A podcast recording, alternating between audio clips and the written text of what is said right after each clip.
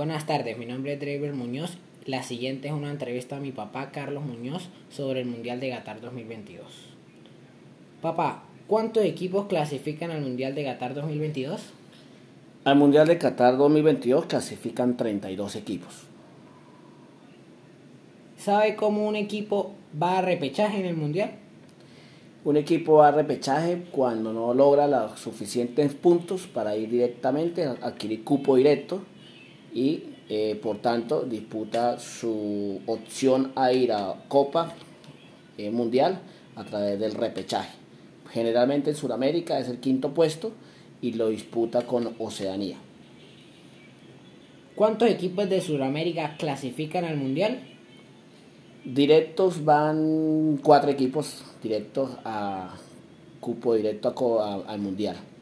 Hay un quinto que queda en repechaje y es el que va a disputar eh, su cupo directo al mundial de Qatar 2022. ¿Está usted de acuerdo con la participación de 42 equipos en este mundial? Bueno, como dije anteriormente, no son 42, son 32 equipos que van directo al mundial y y sí, bueno, son los 32 equipos que eh, adquieren su cupo directo. ¿Está usted de acuerdo con la implementación del, del VAR en este mundial y por qué? Sí, la implementación del VAR es implementar tecnología al fútbol, eh, hace que el fútbol sea más justo y que sea más limpio a la hora de tomar decisiones. Es un poco confuso el, tiempo que a veces separa el partido pero pienso que eh, es, es mejor utilizar la tecnología para evitar errores. ¿Considera usted que se debe realizar el Mundial a pesar de la situación de pandemia que se está, que se está viviendo en el mundo?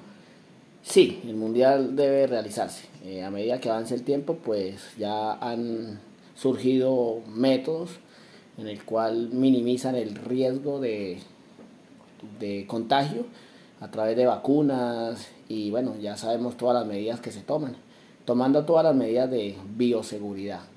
Eh, se puede realizar el, el Mundial Qatar 2022. Gracias.